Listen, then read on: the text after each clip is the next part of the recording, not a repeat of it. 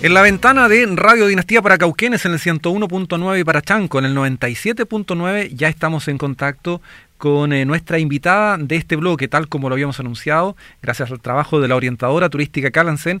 Ya estamos en contacto con Constanza Pérez Díez. Ella es la encargada de ecoturismo de la Municipalidad de Concepción, docente universitaria, una mujer muy preparada, pero que nos tiene esta novedad de qué, en qué consiste básicamente el ecoturismo. ¿Cómo está, Connie? Muy buenas tardes. Hola, ¿cómo estás tú, Cristian? Muy bien. Ansioso e interesado por conocer eh, en qué consiste este concepto de ecoturismo que nos ha mencionado Sandra Guastavino. Mira, eh, es un concepto eh, en Chile relativamente nuevo, ya, que parte los años más o menos 2000.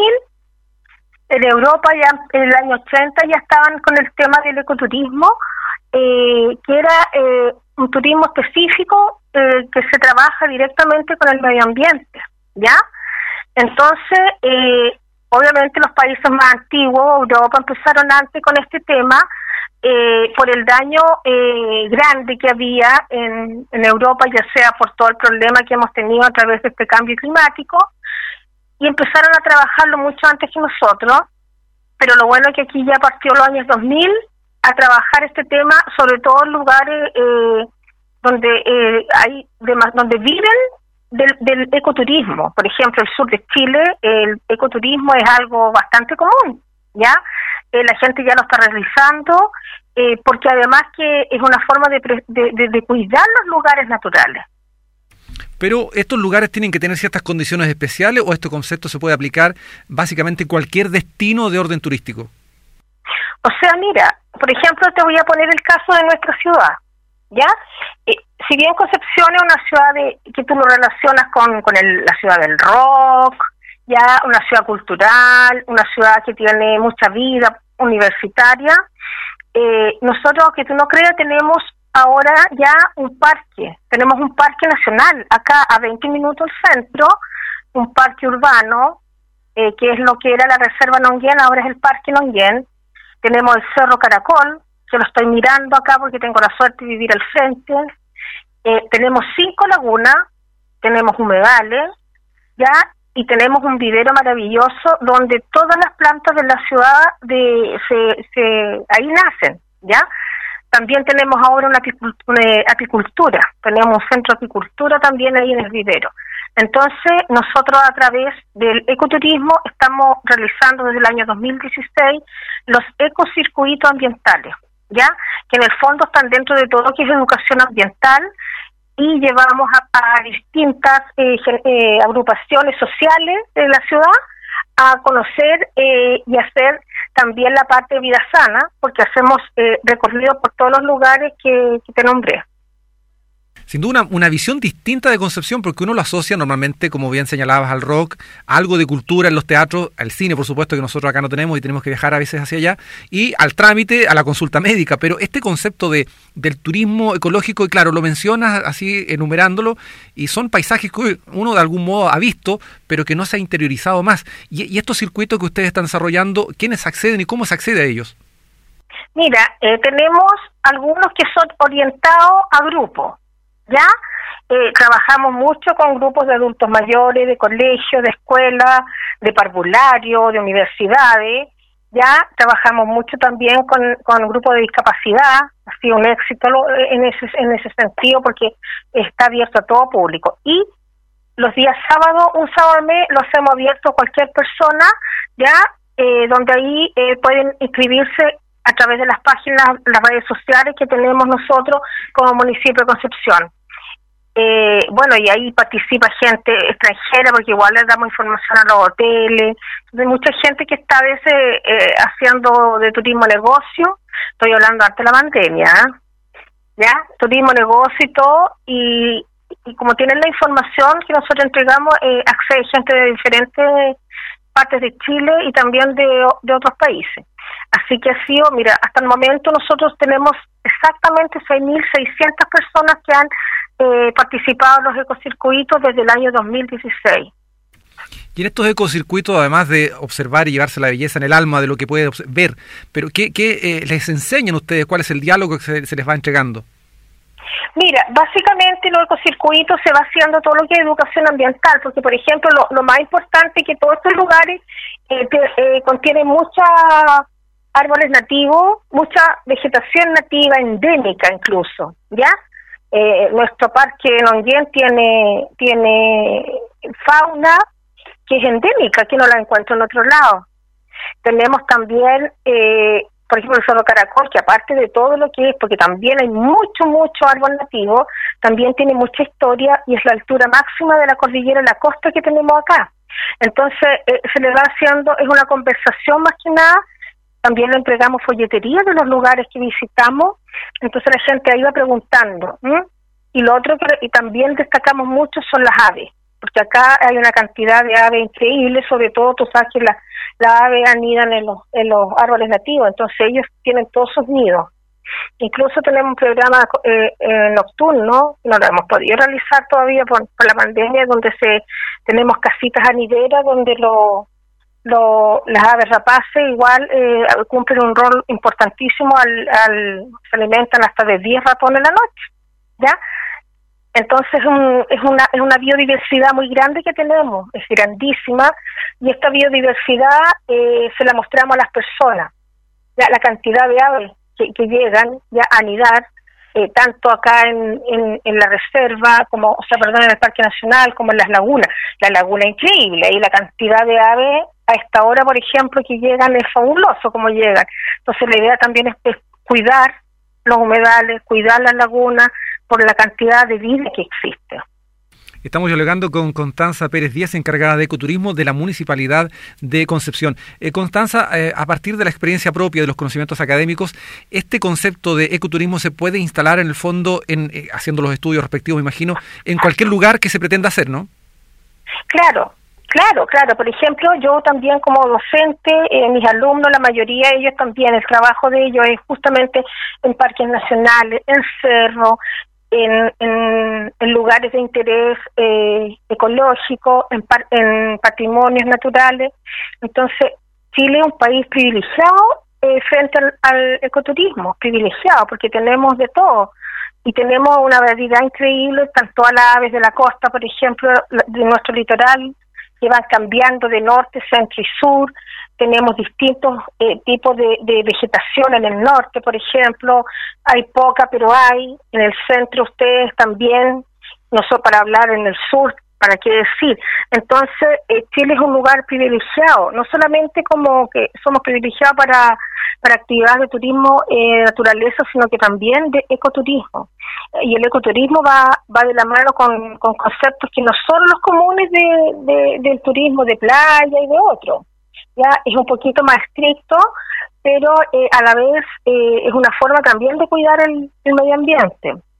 Eh, porque nosotros ahí eh, son, no se deja la basura, nosotros cuando la basura se trae de regreso y en los lugares que hay compostaje se deja lo orgánico, las botellas se reciclan, ya eh, solamente queda el huello, la huella de nuestros zapatos, nada más, ya se prohíbe fumar, eh, se prohíbe gritar, sobre todo la parte que hay aves, por ejemplo, para que las puedan ver, hay que estar en silencio.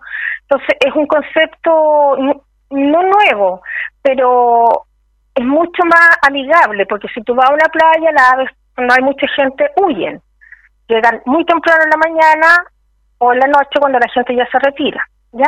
Cambio acá, la idea es proteger justamente a toda la biodiversidad que hay en cada, de los, en cada uno de los lugares que visitamos. Sin duda una experiencia novedosa, amigable, como lo bien lo dices, con el medio ambiente, que es tan necesario y tan eh, fundamental. En estos grupos, bueno, entendiendo antes de la pandemia y esperemos muy pronto, post pandemia, eh, ¿quiénes participan de ellos en, en, términos de edad? ¿Participan gente joven, que tal vez la que nos interesa más porque hay que transmitir este conocimiento a las futuras generaciones? ¿Participan también jóvenes, niños? Sí, niños, llevamos con parvulario, increíble, los niños como en el párvulo le enseñan toda la importancia de la abeja, ejemplo, ese programa La abeja es súper entretenido porque tenemos muchas cajones de abejitas y, la idea es que no se, no se extinga, ¿ya? Entonces ahí a la gente le pasamos todo el, el le pasamos los velos, le pasamos los guantes, todo para que entren a conocer el mundo de la abeja. Entonces los niños se colocan, imagínate, creen que son que van a la nieve, o sea, perdón, a la luna, poco menos con los trajes. Entonces, muy es muy bonita la experiencia y es difícil que la gente vea, eh, si no eres apicultor, es como difícil que conozcan eh, la importancia que tienen también eh, las abejas en, la, en, en, esta biodiversidad, la importancia de, de la polinización. Entonces uno va, le, toca el tema de la abejita vi, qué sé yo, y todo, entonces todos los niños la conocen, y los estudiantes lo mismo, nosotros llevamos estudiantes de, a través llevé un grupo de, bueno, estudiantes de, la Universidad de Concepción, eh, de la Universidad Andrés Bello, de varias cuatro universidades han ido para allá, y mm, bueno, y son gratis, ¿ah? son todos gratuitos ya son gratuitos. Y lo otro es que hay que ir preparado, o sea, con buen, una buena zapatilla de trekking, ya, harto bloqueador, agua, mucha agua. Nosotros le entregamos una colación sustentable también, ya, para que la gente no, y una manzana que lleven ellos, hasta agua, porque se camina bastante, ya, porque los senderos eh, son de, generalmente entre, lo mínimo son tres a 6 kilómetros que se camina, pero la gente me dice, no me di cuenta todo lo que caminé, claro, porque vamos haciendo a través de estaciones. Y aparte se le van haciendo actividades holísticas como respiración, eh, se hace concentración, eh, baños de bosque, que vamos a implementar pronto estos baños de bosque, que va a ser muy bien, sobre todo después de la pandemia. Lo necesitamos todos. Una mirada distinta a esa urbe que es Concepción, la segunda ciudad más grande de Chile, con mucha población, con mucha vida universitaria, como lo ha mencionado Constanza Pérez, con quien estamos hablando, pero una mirada, decíamos, distinta. Estamos descubriendo un nuevo Concepción gracias a este diálogo. Y precisamente ya que está cruzada la conversación con esto, ¿cómo están viviendo el tema de la pandemia? Eh, ¿Cómo les ha afectado precisamente a ustedes en lo personal y como comunidad en general, entendiendo que están dentro, tengo entendido, de las medidas más restrictivas? Ustedes también están con cuarentena, ¿no? Sí, estamos con cuarentena desde hoy y ya estuvimos con cuarentena desde agosto a octubre. Entonces ha sido bien difícil porque nuestros programas son presenciales, ya eh, son presenciales y lamentablemente este verano los tuvimos que suspender también porque, mira, sin saber que venía cuarentena estaba el tema, igual nosotros tenemos preparado un protocolo especial para ecoturismo, ¿ya? Tenemos ya lo tenemos listo para aplicarlo porque aunque esto baje el protocolo se va a seguir aplicando. Que sean grupos pequeños ya todo lo que implica el alcohol gel va a ser un obligatorio en todas las actividades. Y bueno hemos hecho actividades online. No es lo mismo pero al menos hemos hecho actividades online eh, donde hemos hecho conversatorios varios con estudiantes, con profesionales de, de turismo, con estudiantes de turismo, con guías de turismo, hemos hecho muchos conversatorios, eso ha sido, eh, sobre todo en invierno, fue bastante productivo, ¿ya? Y, a lo mejor ahora también vamos a continuar con algunas actividades online, pero pero esperamos porque nuestro programa empieza en octubre y continúa sin parar hasta abril. ¿Ya? Entonces, octubre, noviembre, diciembre, enero, febrero, marzo, abril, porque después viene el, el mal tiempo acá, nos guardamos y ahí nuevamente eh, comenzamos, ¿ya? Y cuando es invierno nosotros hacemos charlas en colegios, en otras instituciones relacionadas con el ecoturismo. Eso hicimos muchas charlas de ecoturismo también en el, invierno con profesores, por ejemplo, con profesores de turismo, con profesores de escuelas técnicas, con profesores de, del colegio de profesores, así que fue, dimos a conocer mucho este tema y están muy entusiasmados, obviamente están todos stand-by con la cuarentena. Bueno, lamentablemente eso es así, pero bueno, hay que cuidarse, que es lo más importante. Eh, Constanza Pérez 10, eh, queremos agradecerle mm, que nos hayamos mostrado un Concepción distinto, con una visión diferente, nos deja con ganas de ir a hacer eh, estos recorridos y agradecerle una vez más también este tiempo que nos ha brindado para conversar con nosotros junto a la orientadora turística Calancena aquí en Radio Dinastía.